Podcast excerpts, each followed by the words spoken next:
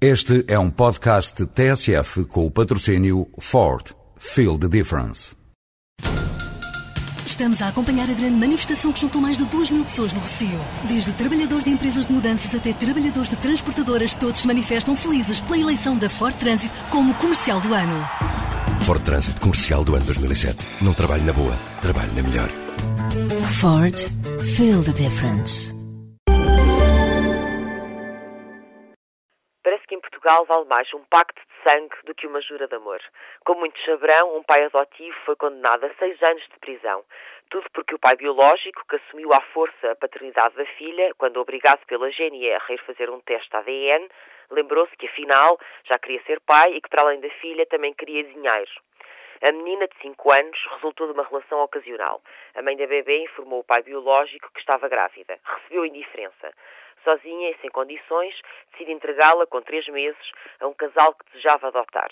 Porque este casal quis regular o processo de adoção, o pai biológico foi levado a fazer testes. E o que fez o tribunal? Decidiu entregar a criança ao pai biológico, um perfeito desconhecido. Como única forma de evitar que a criança fosse dada a um estranho, a mãe desapareceu com a filha.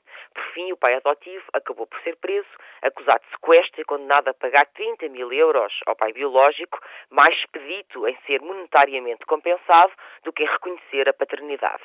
Enfim, o pai ausente e desertor conquista o papel de queixoso e o pai cuidador é remetido para a figura de carrasco. Claro que esta história não é preto e branco. Tratam-se de decisões muito delicadas que exigem ponderação. O pai biológico, mesmo que tenha abandonado a filha, tem direitos. O que indigna na decisão do tribunal é o facto do superior interesse da criança, ou de continuar a viver com a única família que conhece, ter sido anulado.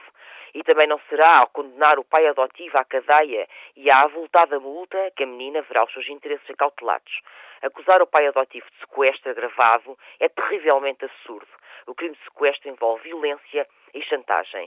E o que o pai adotivo fez, para além de ter cuidado da sua filha, que caso contrário provavelmente teria sido institucionalizada e entrado no imbróglio dos menores entregues ao Estado português, foi evitar que a filha vivesse com quem nunca viu e poupá-la às loucuras da justiça portuguesa. É uma daquelas semanas em que se sente vergonha desta justiça, de uma justiça que desencoraja qualquer casal a adotar uma criança, de uma justiça que destrói uma família e uma relação desejadas e construídas em troca da biologia da fecundação, que sujeita mais uma criança a um destino sombrio.